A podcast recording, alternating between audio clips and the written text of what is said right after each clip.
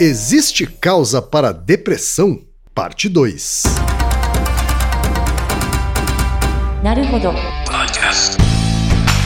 Bem-vindo ao Naruhodô, podcast para quem tem fome de aprender. Eu sou Ken Fujioka. Eu sou Altair de Souza. E hoje é dia de quê? Ciência e senso comum.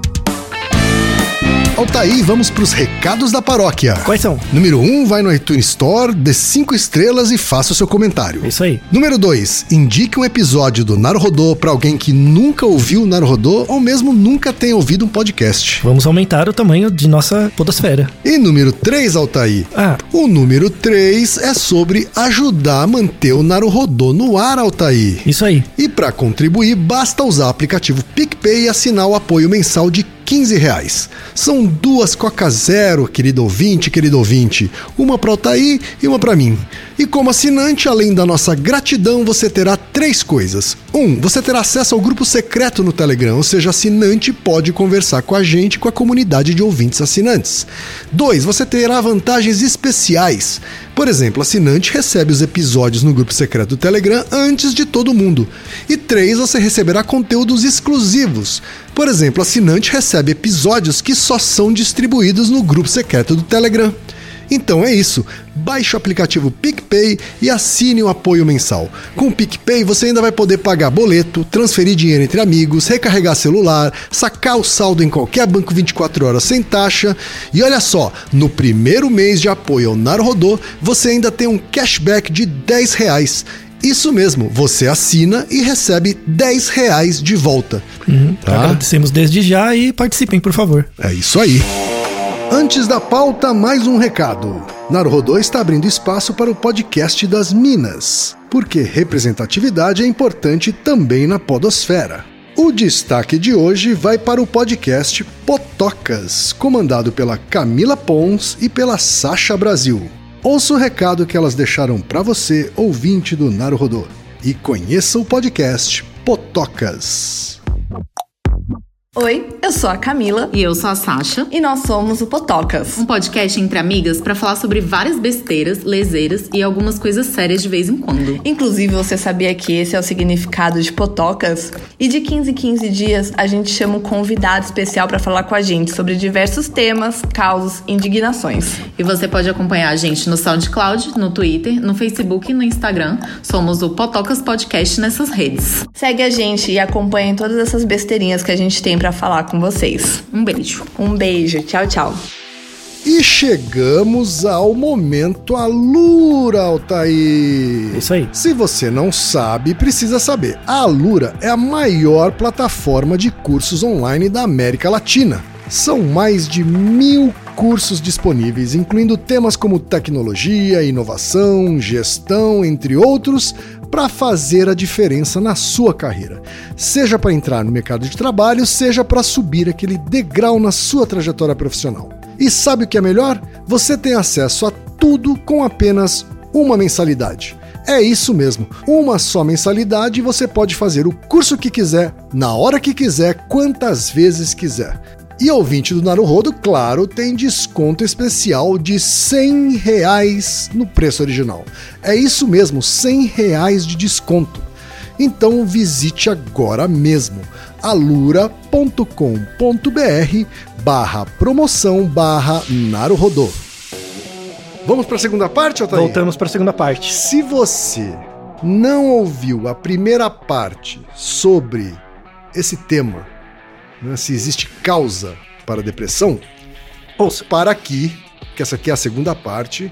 Volte pro episódio anterior, ouça para ir ouvir essa continuação, porque é uma continuação. É uma continuação né? direta, assim. A gente está seguindo aqui a, boa e velha amiga Quatro Causas de Aristóteles, Isso. né? Já falamos de duas delas. Falamos da material e da formal na primeira parte e agora vamos para as outras duas Duas- nessa segunda parte. É isso? Rapidamente, né? A ideia é que a depressão não tem uma causa, tem causas, né? Uhum. Então, no, no final do primeiro episódio, a gente mostra que não existe a depressão, existem as depressões, Uhum. né? E a dificuldade é discriminar entre os tipos. Tá? A gente falou, explicou um pouco das bases, das causas, possíveis causas genéticas, mostrou os mecanismos e os- as ferramentas é, estatísticas e metodológicas que é utilizado para medir isso, tanto em células quanto em ratinhos e daí para outros testes de remédio. A gente falou também sobre a questão daquela falácia de que ah, você está deprimida porque você tem pouca serotonina no cérebro. Isso explica só um pedaço do Isso. fenômeno também. Então, na verdade, não é só serotonina, tem cinco outros neurotransmissores relacionados. Às vezes não é com a quantidade de serotonina, mas sim com a via, com o tamanho da Sim, via, né? Então, a- o bagulho é tenso, Certo. sabe? Então é uma... Nós já, já, já desmistificamos aqui vários sensos comuns. Um monte, um monte. Né? É uma bagunça. Assim, basicamente, quando você vai olhar pro micro, é uma zona, Uhum. tá? E não acabou. Isso que é pior. A zona aumenta. Mas enfim, A zona aumenta. aumenta mais. Vamos falar agora de causa eficiente, né? bom. Então, causa eficiente, você, eu já vi seu gene, já vi vias Uhum. e já vi neurotransmissor. Certo. Só que tá tudo dentro do seu cérebro e eu só tô olhando sua cabeça, Uhum. né? Tem o resto. Como Será que- se o nosso corpo fosse, né? Como, como se depressão fosse só na cabeça, porque cabeça e corpo são coisas diferentes, Isso. né? Então, depressão é. E não são. E não são, né? Então é, existe uma unicidade. Já temos vários Naruhodo sobre isso também. Sim. Inclusive, tem o Naruhodo 99, que é se comer carne afeta o nosso humor, tá? Em que eu falo, eu descrevo lá um segundo cérebro que a gente tem, que é o intestino, tá? Como eles falam, né? Que depressão é pouca serotonina.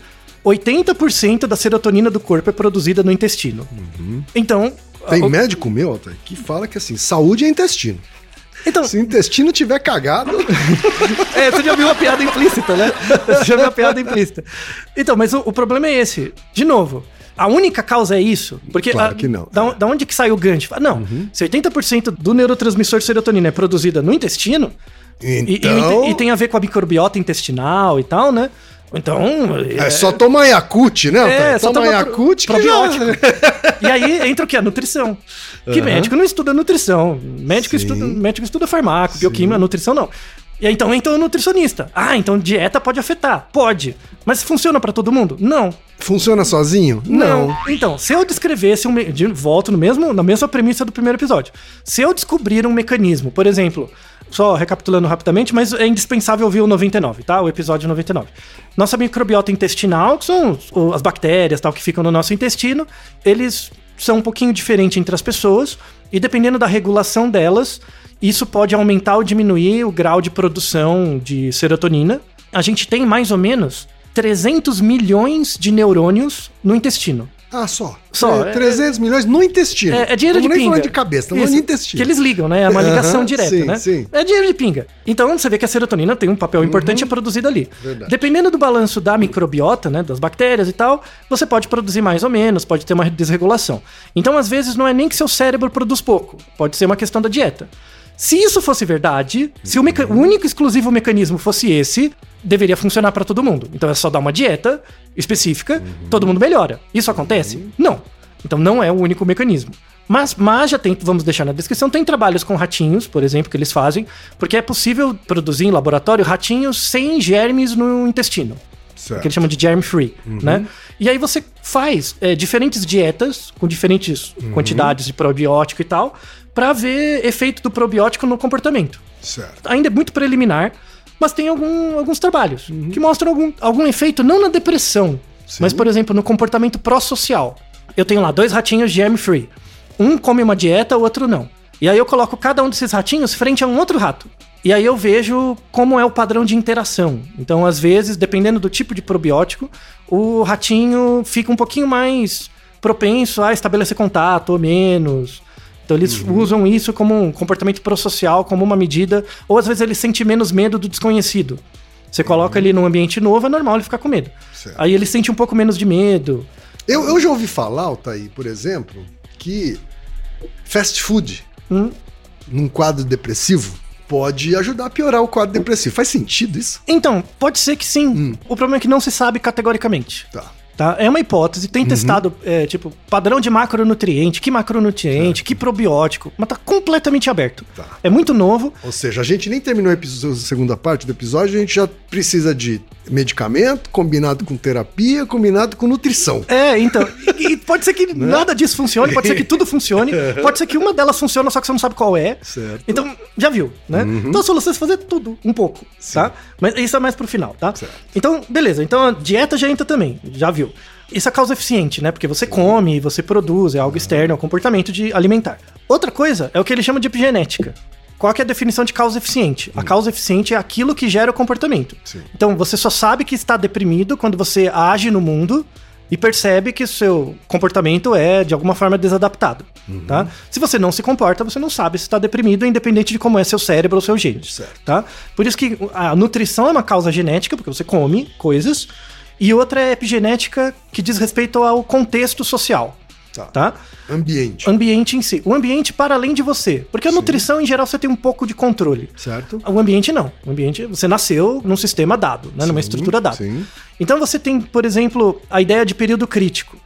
Como eu falei no primeiro episódio, tem aqueles SNPs, né? Tem pessoas que- Troca, as trocas das letrinhas. do- das letrinhas, dos nucleotídeos. Tem da pessoas que sequência genética. tem pessoas que nascem com a troca. Sim. Tá? Tem pessoas que durante o período, um certo período do desenvolvimento, a troca acontece. Durante a vida do indivíduo. Tá. Essa é a questão epigenética. Então, por exemplo, se você é exposto a estresse constantemente, quando criança, Sim. né? Estresse pode ser medido de várias formas. Abuso, é, abuso físico, abuso social, falta de comida, né? Todo Sim. estresse alimentar e tal, insegurança alimentar. Quando, quando o seu corpo é, é submetido a um estresse constante, às vezes um trauma mesmo, uma bomba, um assalto, sei lá, né? Pode ser que o seu cérebro, os genes do seu cérebro mudem a maneira de expressar. De novo, você tem lá Por que ele faz isso, assim? É uma defesa? não se sabe isso? muito bem o mecanismo. Não se sabe muito bem o mecanismo.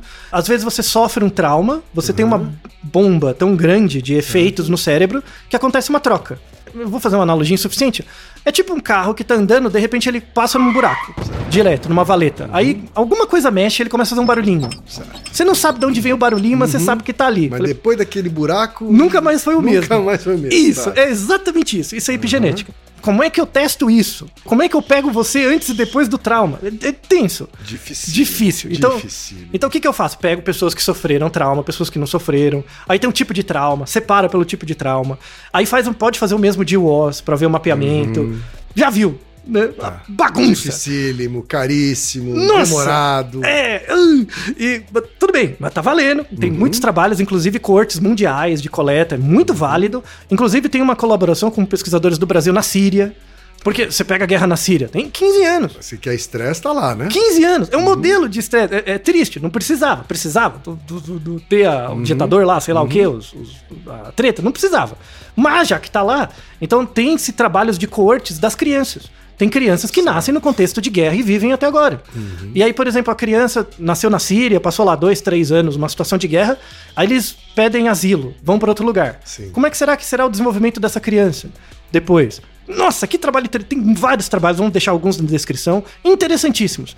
Eles não são conclusivos no sentido de escre- de escrever um mecanismo, mas eles mostram sistematicamente que você ser exposto a uma alimentação de baixa qualidade, seja eh, em valor glicêmico, seja em, em calorias, traumas, estresse, né, por abuso, por vários tipos, podem gerar marcas indeléveis na maturação do seu cérebro que vai com- comprometer seu comportamento posterior.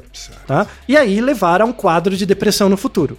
Então a pessoa olha a sua situação atual, não tem nenhum problema, mas olhando para o passado aconteceu alguma coisa que deixou um buraco e o carro continua andando, tudo bem, mas esse barulhinho virou um problema sistêmico mais para frente. É correto dizer, então, que pessoas que passam por um estresse pós-traumático Uhum. São mais propensas a um quadro de depressão? Ah, sim, dá pra supor que sim. Não é um único mecanismo. Então pode ser que a, a pessoa passou por um trauma, mas ainda tem a questão de falta de neurotransmissor. ou- então, junta tudo. tá bem? Mas esse me parece que tem um peso grande, né, Altair? Então, de novo, aí volta na questão final. Como as áreas estudam isso separado, eu não tenho como colocar isso no modelo estatístico pra ver não o tem peso. como dar o, o peso de cada um, Isso, né? dá pra testar. Se fizer um estudo conjunto, dá pra testar, mas eu não sei. Eu não consigo afirmar qual que é o maior. Eu nem tenho ideia. Também não. Não dá pra saber, mas, mas dá pra testar. Já temos mecanismos hoje pra testar se a galera conversar. Então o sociólogo tem que conversar com o, o médico, que tem que conversar com o psicólogo, que tem que conversar com o nutricionista. Se todo mundo conversar, É porque você falou da Síria, eu me lembrei bastante de como, ah, ah, sei lá, eu não tenho acesso à academia como você tem, mas eu tenho o que é representado na- no mundo da comunicação, do entretenimento, né? E quando a gente vê filmes de guerra, histórias de guerra, né? Assim, Uhum. e- a guerras são uma das principais fontes de estresse pós-traumático, Sim, né? sim.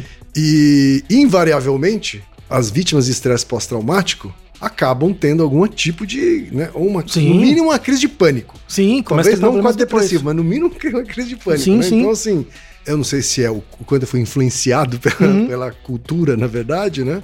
Mas eu não sei, me parece que tem um peso. Tem, não, tem um peso razoável. Aí, né? Aí Não. tem um peso importante. Não, assim. tipo, o soldado, a pessoa Uhum. que viveu a violência, com certeza isso é um- dá um peso maior mesmo, né?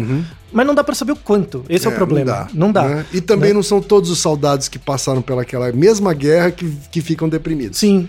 Então tem outros mais resilientes. Né? Exato. Então aí é o padrão epigenético, o Sim. padrão da estrutura. Não dá pra saber. Sim, não todo soldado viraria depressivo. Muito e bem. não é verdade Muito bem. isso acontece, né? Já viu, que é o, Uhum. o tamanho da Michórdia, né?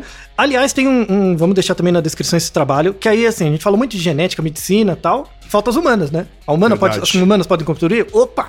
Podem, tá? Uhum. Sociologia, né? Um pouco de antropologia, mas é mais sociologia. Só que aí o sociólogo tem que saber análise de dados, senão não rola, né? Um sociólogo junto com um estatístico. Isso, aí. isso, é, tem que. né, a, a- a estatística vai amarrar tudo isso aí, tá? É o que vai amarrar o, o negócio. Tem um trabalho sensacional. Tem um livro, né? Que, o livro não tem a estatística, ela descreve como hipótese, mas depois teve testes. Tá. Que o livro chama A Política dos Outros, da Teresa Caldeira, professora em Berkeley. É muito legal o trabalho, que ela fala sobre o, como foi a urbanização em São Paulo Certo. tá? Histórico da urbanização em São Paulo e tal. Por exemplo, pessoas acham, né, que São Paulo tem um centro e aí o centro foi crescendo e foi ficando maior, né? Como se fosse uma cebola, né? Mas, por exemplo, se você pegar Arthur Alvim, es- mais no extremo da zona leste, assim, ele é muito mais antigo do que, por exemplo, Higienópolis. Né? Porque tem uma questão da relação com o comércio, as pessoas moravam muito longe, iam pela linha do trem, né? E ela descreve isso. E ela descreve uma questão muito interessante que são as questões das fronteiras. Quando você pega. É que aí ela descreve de um jeito bem geral, né? Prevalência de algum transtorno mental em geral em populações muito pobres e muito ricas, as prevalências não são tão altas. Por quê? Porque, por exemplo, aí tem vários estudos antropológicos em comunidades muito pobres, quilombos, coisas assim, no interior, na- no sertão, em que o problema lá é a falta de recurso. Então pega um lugar muito pobre mesmo, é a falta de recurso e tal, mas as pessoas têm uma unidade social, elas têm uma historicidade que faz com que elas aprendam a lidar com os problemas. Sempre vai ter algum prato de comida. Pode não ser que não seja o melhor, mas sempre vai ter alguma coisa. Quando essas pessoas saem daquele local, né, daquela estrutura, e vai pra cidade, na cidade elas estão sozinhas, elas estão sem o apoio. E aí elas ficam na fronteira. Então imagina, minha família foi assim, né? Esquemas de migração. O cara nasce na Bahia, sei lá, que teve uma migração grande pra São Paulo, né? Nasce na Bahia, lá tem o seu sua estrutura, né, de socialização, vem trabalhar em São Paulo. Quando vem trabalhar em São Paulo, ah, o fulano de tal foi pra São Paulo, né? Então já não é mais da gente, é um outro, Verdade. né? É aquele que foi pra Já lá. É, é um estrangeiro, Já- né? Na, isso. Na, na concepção do. Do outro, né? Daquele que ficou e também na concepção de quem foi. Sim. Né? Então, quando você vai pra quem cidade, recebe também, Isso. né? Quem recebe, pra quem recebe essa pessoa também é um também é um estranho. Então, quando ele volta pro interior, ele não é mais o mesmo, ele não percebe mais o mesmo, ou seja, ele ficou numa fronteira, Sem dúvida. né? Ele ficou numa barreira. Essa barreira gera um isolamento que le- leva à depressão. Então, o, o muito Faz rico. todo sentido. faz Total. todo sentido. Não, e uma explicação puramente sociológica. Verdade. Então, e aí como é que você testa isso? Compara as prevalências em pessoas muito ricas, muito pobres e os caras que passam por essa fronteira. E a prevalência de pessoas nessas fronteiras. Pessoas que, ou pessoas que ficaram e nunca saíram, e pessoas que migraram e. Né? Isso. A prevalência é três vezes e meia maior. Três vezes e meia. Maior. Agora, por quê? Será que tem a ver com se- serotonina? Sei lá. É. Mas você vê que tem um condicionante social também. A imigração, a. a então, imagina, por exemplo, não precisava ser guerra. Imagina, sei lá, pobreza. É, é, agora que a gente teve esses- essas ondas de imigração por causa de guerra. Sim. O cara refugiado. ah, tem, tem todo um campo de estudos aí também. Né? Tanto que eles procuram se unir de alguma forma, né? Sim, Assim, né? criar E- novas regras. Só que você é o refugiado. Sim. Então, dependendo de onde você tá, você pode viver numa fronteira e isso te gera. Ele se sente, inclusive, com mais afinidade com outros refugiados Claro. do que com a população que acolhe, né? Voltamos na discussão entre, da diferença entre empatia e alteridade. Né, do primeiro Naruhodo desse Uhum. Exato, ano. Então, exato. vai estar na descrição também. Muito interessante esse estudo, é, Thaís? Sensacional. Não, não é um só, tem uma linha. Só que o médico vai ler isso? Não lê. E aí o, o sociólogo vai ler a coisa do médico, vai saber o que é um DWOS? Porra nenhuma. Aí eu fico pistola, porque eu fico no meio dos dois. Aí você, ô, lê aqui o que o cara tá fazendo, desgraça. Mas o cara não consegue nem ler, nem, ele nem entende o número. Você vai pegar um sociólogo e mostrar um pi, o cara não sabe, velho. Aí eu fico doido. É, e essa interdisciplinaridade é que garantiria um entendimento mais completo, né? Isso, sobre e aí você trans- sobre- transformaria isso numa política pública. Certo. Então, você pegar uma política pública de dar remédio pra todo mundo. Que Uhum. aí essa coisa da conspiração. Não é uma conspiração. Eu acho, aí é minha opinião, parênteses. Eu acho que não é uma conspiração da indústria farmacêutica. Uhum. É uma ignorância dos pesquisadores. Porque você acha que farmacêutico sabe alguma coisa de ciência? Não sabe, velho. Uhum. Sabe fazer teste clínico de remédio. Só. Mas não sabe integrar as áreas. Tipo, as pessoas contam que existe por trás de tudo uma, uma mão que sabe tudo e controla Uhum. as coisas. Essa mão chama ignorância. Essa mão chama ignorância. Entendeu? É isso. Agora, significa então que a política pública teria que ter essa mesma complexidade, Sim, né? Assim, teria. É, você combinar medicamento com uma política de terapia, de, de, de, De acesso à terapia. De redução de desigualdade. É. Exato. E aí. de e- acolhimento de pessoas que vêm de outro lugar, né? Você tá vendo? Então, isso deveria ser uma visão de país. Uma visão de Estado. Uma visão de Estado civilizado, de um processo civilizatório não mediado pelas relações de mercado apenas. Porra, isso é bonito demais! Rapaz, eu colocaria a mão no fogo pra apostar se tem algum chefe de Estado que tenha esse conhecimento Ah, de novo, pra tomar alguma decisão sobre política pública. a grande mão por trás do Estado chama ignorância. Sabe? E não é ignorância você ser burro, é ignorância você ser mal formado. Sim, e todos nós somos. Veja o nosso Naruhodo sobre se é possível juntar exatos humanos biológicos. Tá? Falta uma coisa, eu não terminei ainda. Falta mais uma causa. Ainda. Manda. Mais uma causa final. Agora a causa final. Causa final. Falta a causa final. É. A causa final é, é quando você olha para o indivíduo. Então, eu tenho meu gene, eu tenho minha estrutura cerebral, eu tenho meu contexto social, eu tenho remédio, eu tenho tudo isso aí. Eu tenho trauma, eu tenho tudo, tudo, tudo aconteceu comigo. O que, que eu faço com isso? Essa é a causa final, né? Eu sou o ser deprimido, agora eu saio do todo, do, do, pro indivíduo. O que, que eu faço com essa desgraça? Tudo bem, você explicou um monte de coisa, que eu me senti também, quando as pessoas ouvem sobre isso, é se sentir impotente. Porque o negócio é muito grande. Como é que eu vou saber? Pois é, mas você vai deixar a gente na impotência? Vou tentar não deixar, tá? É difícil. Então você viu que o tamanho da treta é grande, Sim. tá? A primeira coisa é fazer exatamente assim. Quando você fala de uma política pública, é ser interdisciplinar, como a gente comentou agora, né? De juntar vários níveis de análise. Tem algumas coisas que, do ponto de vista individual, você pode observar. E aí a gente volta no método científico como uma pedagogia, como um método de reduzir sua incerteza em observar seu próprio comportamento. Então, você pode colocar. Vamos fazer mentalmente uma equação na sua cabeça, tá? Tá bom. Então, depressão é igual a causa material, mais formal, mais eficiente, mais final. Perfeito. Só que cada um deles vai ser multiplicado por um número, que é um A. Então, lendo a O que, equação. esse, que que esse A representa? Então, lendo a equação, Hum, depressão é igual A1 vezes material, mais A2 vezes formal, mais A3 vezes eficiente, mais A4 vezes final. Tá? Esse número são quantidades. Tá. Então pode ser que para cada a indivíduo. ponderação aí, de, É a cada, ponderação. de cada uma das variáveis. Isso. Tá. Essa ponderação no nível geral, Hum. você não tem como saber, a não ser que você faça um estudo integrado, que é uma coisa que eu acho que daqui a no mínimo 50 anos vai acontecer. Tá? Porque o povo é mal formado. Uhum. De- Eu, eu me odeio ficar falando disso, mas é mesmo. Uhum. Né? Agora, no nível individual, você pode criar estratégias para criar para você. Então, se você criar isso para você, você tá proibido de falar isso no Twitter. Porque não vale pros outros, vale para você. Certo. É é uma auto-observação. Dane-se o Twitter, dane-se a internet, Facebook, Instagram. Porque aí você vai cair no discurso do coaching. Desgraçados, né? Que é, funcionou pra mim, Que é a funciona pra generalização de tudo, né? Funcionou pra mim, funciona pra todo mundo. Meu ovo, que funciona pra todo mundo. Não, é uma auto-observação. Você vai observar só em você, sem ser namastê gratidão. Tá? Você vai descobrir o, o A seu. É, isso, Né? seu. O seu a A. equação sua, sua, de você, tá? Então, por exemplo, causa material. Como é que eu sei se eu tenho alguma. Posso ter alguma causa genética e tal? Conversa com as pessoas da sua família.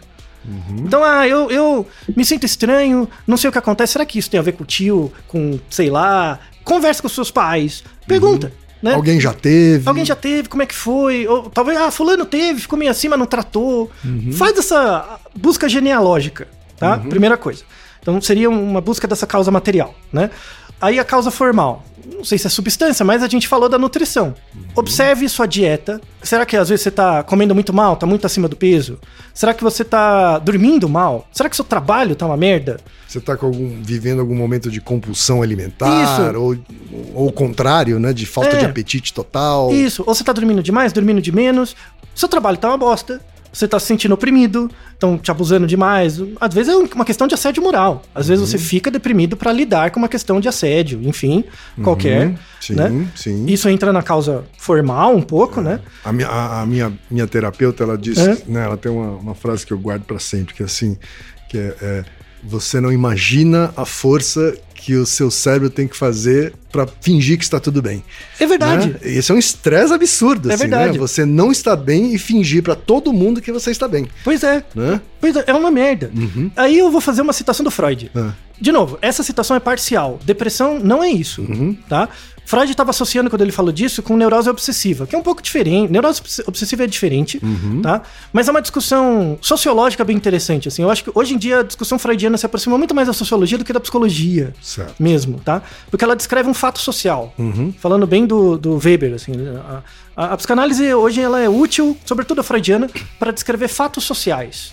Muito mais que diagnóstico, propriamente, assim. Ele fala, né, que o depressão é diferente da tristeza, né? Porque é necessariamente associado com culpa. Isso não é verdade para todos os casos, mas explica uma parte. Tá. Essa explicação não vale para todo mundo. Tem pessoas que ficam deprimidas, mas não se sentem culpadas, tá? Mas existem vários comportamentos que são associados com depressão e as pessoas não acham que é, nem percebem. Porque quando você imagina no senso comum alguém deprimido, é alguém que não levanta da cama, alguém que fica muito triste, alguém que Sim. e às vezes a pessoa não tá triste, é funcional, mas ela começa a ter muita raiva. Uma raiva interna muito grande. E isso é um comportamento, pode ser associado com depressão. Às vezes ela tem perda de memória. Ela deixa de lembrar coisas. Às vezes ela tem uma culpa exagerada nas coisas, ela se sente muito culpada. Às vezes ela tem uma que chama fenômeno de ruminação, ela fica ruminando uma ideia há muito tempo. E apesar disso, ela pode. Isso é ligado. Eu já vivi um sentimento, quando eu tive crise depressiva, né? Um sentimento de que eu não vou conseguir. Isso, então, e isso é mais ligado com uma depressão maior, mais clássica, Tá. que é aquela sensação de autopercepção e tal. Mas às vezes a pessoa não se sente triste, mas toda vez ela sente uma coisa, uma ideia que fica girando na cabeça dela. Tá? É, Não tem a ver com, entre aspas, com a emoção. É como se tivesse uma pedra fique batendo na sua cabeça, girando, e toma espaço de outras coisas. Sim. Aí a gente entra nos artigos, que é algo interessante. Tem um artigo, é, ele é bem discutível, assim, porque o N é pequeno, mas ele deixou uma hipótese legal, artigo de 2018, em que ele pegou 25 pessoas, dois grupos um, claramente deprimidos e não deprimidos, fez uma ressonância magnética funcional, né? E viu algumas áreas, né, associadas. Nas pessoas não deprimidas, eles apresentaram na ressonância histórias morais, de julgamento moral Tá bom. tá? Tipo, eu contava uma historinha e perguntava o que, que o fulano devia fazer. E a pessoa falava o que ela achava que o fulano devia fazer. E eram histórias de dilemas morais, assim, né? Nas pessoas não deprimidas, você tem uma área pré-frontal de julgamento, que é ativada. Você tem uma área mais próxima da amígdala, que ela é um pouco relacionada com culpa. Tipo, eu me colocar no lugar da pessoa, ah, puta, ele deve estar se, se sentindo culpado, tá? E uma área ligada com cognição social e julgamento moral. Tá? Então tem o julgamento, uma coisa mais empática, assim, né, da culpa, e uma coisa de julgamento moral. Certo. Tá? As pessoas deprimidas, ela tem ativação do julgamento, tem a ativação da culpa, mas não da moralidade. Hum, Ou seja, eu só sinto a culpa, mas eu não consigo saber a fonte dela. Eu não consigo saber assim, ah, eu vi que você fez uma coisa que você se arrepende. Eu não separo a minha culpa do outro. Eu coloco a culpa como se fosse minha também. Então, muita gente, de- assim, muita gente não, uma fração, que eu não sei quanto é, de pessoas que podem ter depressão, você vê que é tudo, né? Sim. Uma fração de pessoas que podem ter depressão são aquelas pessoas que se sentem muito culpadas, mas não conseguem discriminar a causa da culpa. E ela acha que a culpa é sempre dela. Que doideira isso. cara. Muito louco. E, e a sacada veio do Freud. Assim, o Freud cantou uma pedra. Ele não cantou com uma base neurológica nem nada. Ele cantou com uma, uma explicação estrutural social. Tem até uma piada que a gente fala, né? Isso não acontece hoje, tá? Não tô falando de hoje, tô falando no começo do século XX.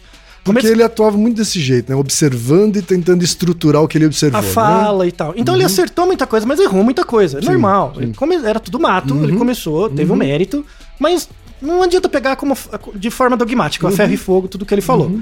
Tá? Então ele, ele dizia assim que a, uma piada, né? Ele tá descrevendo uma estrutura social europeia branca, rica. Sim, sim. Tá? Só isso. Isso Que não se aplica em outros ele lugares. tratava, né? É, é. Isso não aplica em outros lugares. Tá? Ele fala que um homem obsessivo casa com uma mulher histérica e tem um filho fóbico. Tá? É, é- Aham. Isso, pra quem estiver ouvindo, pra alguns casos vai parecer. É, parece. Para outros casos, na verdade, é invertido. A mulher que é obsessiva, o homem que é histérico, o filho é fóbico. Então, hoje em dia, você não. Essa explicação não é boa. Certo. Mais. Mas naquela época. Era um descreveu- contexto europeu branco rico, né? Isso, isso. Na pré-guerra, no Sim. Uhum. período da guerra. Então é, é algo bem. Que o homem é o que cuida da casa. Então ele tem que ser obsessivo. Uhum. A mulher é ligado com um pouco de culpa, sedução, aquela coisa do, do escondido, do- Uhum. da sexualidade. E o filho nasce no meio dessa tensão e fica com medo da realidade. Nasce cagado, né? É, basicamente. Tá? Então, né? E nós somos herança disso. Sim. Uhum. Só que uma herança bem diferente, né? Com muitas variações.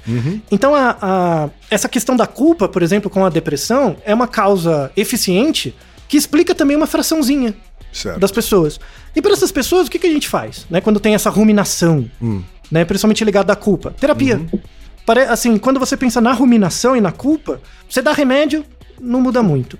Vê na família, não muda muito. É terapia, é fala. Uhum. Então, para esses casos, para algumas pessoas precisa do remédio, para outras pessoas precisa olhar o contexto social, para Uhum. outras pessoas precisa de terapia. Como você não sabe, faz tudo. Faz os três. É. Tá? Na Em- dúvida, né, o, o tratamento ideal é a integração de tudo. Tudo. É a integração de tudo. Por quê? Porque a, a- começa com a observação do seu comportamento. Será que eu tenho outros casos na família? Será que minha família passou por um trauma ou eu passei por um trauma? Ou pode ser uma coisa que era um trauma e eu não, não reconheço? Reconheço hoje como um trauma. Mas na época não. Tipo, ah, caiu uma bomba do meu lado. Eu não vou ficar pensando se é trauma ou não. Vou fugir. sim. Foge, vai viver sua vida e tal. Depois você vê que é um trauma, pode ressignificar isso, ver o impacto. Sim. Né? Alimentação, sono, coisas próximas de você. Alimentação, sono, contexto, relações sociais, relações afetivas, né? E aí entra nas causas finais, né? Que é como você lida com tudo isso. Será que você lida com isso mediado pela culpa? Será que você lida com isso mediado pela, só pela ruminação? Fica alguma coisa girando na sua cabeça e você não sabe o quê? Tem um outro artigo muito legal em que eles pegaram pessoas deprimidas e não deprimidas e fizeram um teste de memória de trabalho. Quanto que as pessoas lembram, tipo jogo de listas de letras e números, tá? As pessoas que têm ruminação, não precisa ser necessariamente ligado à depressão, lembram muito menos palavras.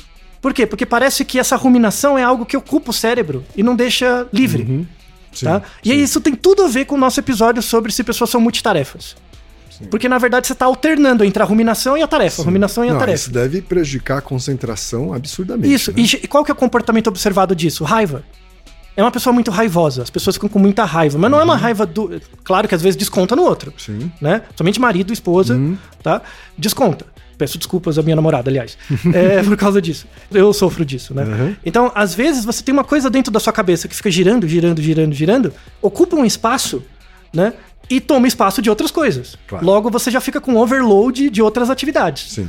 E aí você vai ficando tenso. E essa A sua tensão... cabeça nunca tá vazia, né? Ela Nunca. já tá, já, tá, já tá ocupada com uma coisa Isso. sempre. Uhum. E, às ve- e muitas vezes você não dá conta de fazer as coisas. E logo você fica ruminando mais. E aí você vê que eu. E aí você fica irritado de não conseguir fazer as coisas, né? E aí vem a raiva. Aí, pode- aí depois pode vir a apatia e aí cai no Uhum. sim, quadro. sim. Você entendeu? Quando você descreve o mecanismo comportamental, isso te dá estratégias. Uhum. Né? Por que, que existe essa ruminação? Não se sabe.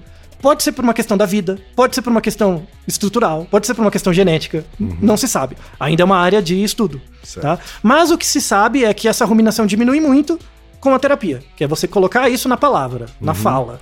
Né? Altair, tem uma pergunta que a gente recebe de vez em quando, e eu queria aproveitar aqui esse Claro. episódio para colocar para você, que é o acesso aos serviços psicológicos psiquiátricos para quem tem menos grana, para Claro. quem, né? Porque assim, quando você tem o privilégio de poder ir para uma terapia porque o seu plano cobre, ou porque você tem renda para isso, Uhum. né? É mais tranquilo, né? Já é complicado para essa pessoa, né, passar por uma crise dessa. Imagina aquela que não tem é. esse acesso, né? É, que opções essas pessoas têm? Isso é muito difícil. Essa é uma pergunta difícil. É. Né? Então, assim, você tem CAPS, você tem é, o posto de saúde e tal. Uhum. Nós já sabemos que no Brasil a oferta é insuficiente, Uhum. tá? Não só de formação, forma-se poucos profissionais de saúde mental em geral, Tá bom. tá? É, No Brasil, proporcionalmente quanto se deveria, forma-se pouco. Uhum. E forma-se mal, né? Por todo o episódio que eu já fiquei falando, eu não vou falar de novo. Então, forma-se pouco e forma-se mal.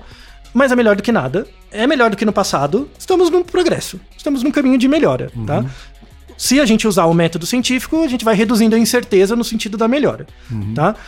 Eu acho que a grande estratégia, assim, quando. Se for depressão mesmo, né?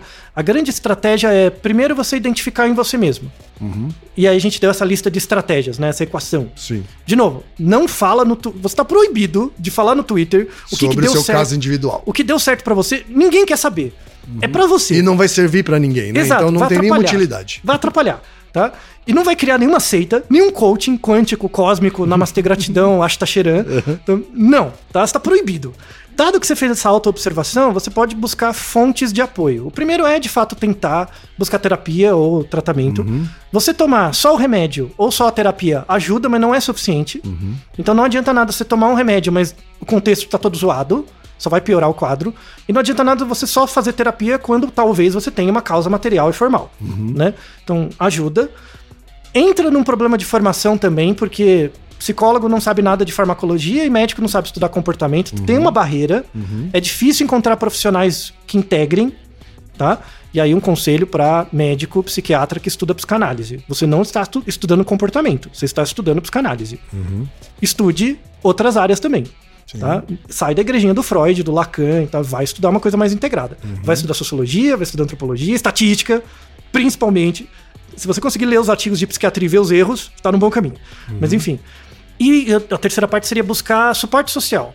Então, pessoas com quem você pode conversar de boa. A terapia é um- sempre um, um passo, mas é, é legal outras pessoas que te conhecem. É, porque você muitas vezes tem a, a tendência a se isolar. Sim, é uma tendência normal, né? Sim, é uma tendência normal, porque você se sente, enfim, ameaçado, apático, né? Mas Uhum. é nessa hora que você precisa sim contar com os amigos próximos, Sim. familiares. Sim. Às vezes escrever.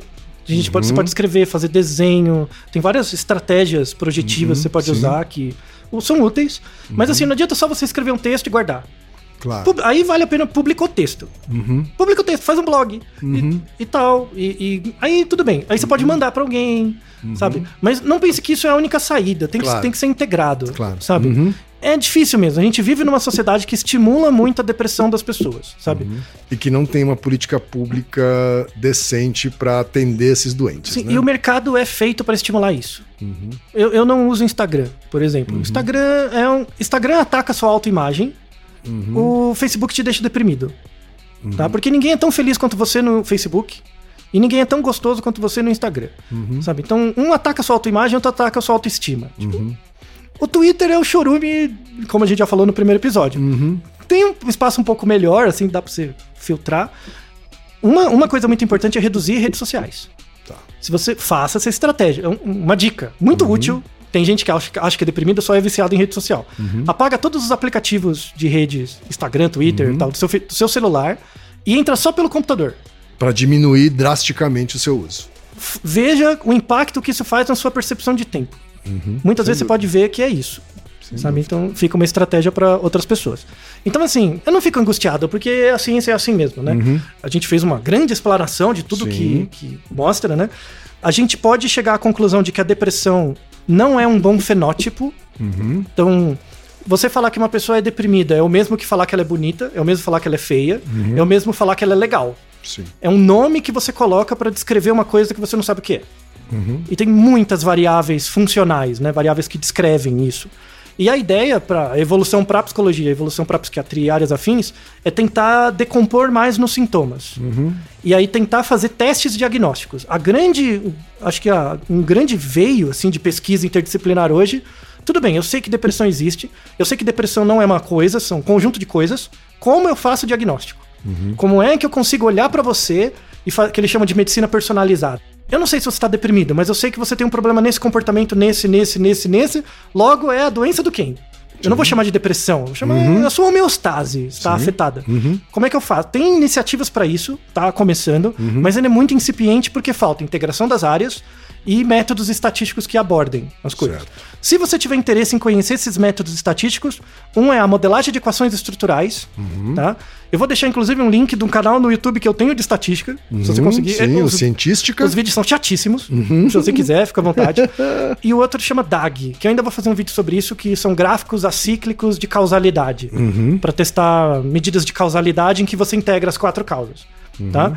Eu não vi nenhum trabalho ainda que faz isso, tá? Mas está na iminência de sair. Eu tenho conversado com alguns grupos que eles estão tentando. Certo. Porque você tem que juntar muitas variáveis de várias fontes. Tá? Mas é o que vai direcionar, sobretudo, os estudos em saúde mental no futuro próximo. São esses estudos integrados com uma análise estatística que ataca a complexidade. Perfeito. Então, faça tudo que você puder por você mesmo, tá? Porque no fundo quem vai te ajudar é você mesmo, tá? Então, aí um recado final para quem é médico ou psicólogo. Se você entra na graduação de medicina ou psicologia para achar que você vai salvar alguém, largue o curso. V- Você não é Deus. Isso é uma puta prepotência. Tá? Você está se formando como médico ps- E, e ou também psicólogo uma fonte de frustração. né? completa, sabe? Você achar que você vai estar salvando pessoas vai ser exatamente a causa da morte de um paciente por sua causa. Porque vão ter coisas que você não vai olhar, tá? Você faz faculdade para reduzir a quantidade de erro no momento de tomar uma atitude. Não é para ficar melhor. Ninguém se torna médico ou psicólogo. Todo mundo é médico ou psicólogo, só que você erra muito. A graduação serve para reduzir sua incerteza e você errar menos. Mas sempre você vai errar. Se você começar a, a- parar de pensar que você está ajudando os outros e começar a pensar em descrever o comportamento, como que eu posso fazer aquela pessoa errar menos sobre ela mesma? Mas quem tá errando é ela. A vida é dela, as coisas são dela. Quando você conseguir fazer esse exercício de separação, aí sim você vai ser um bom profissional. E para isso você depende do método científico.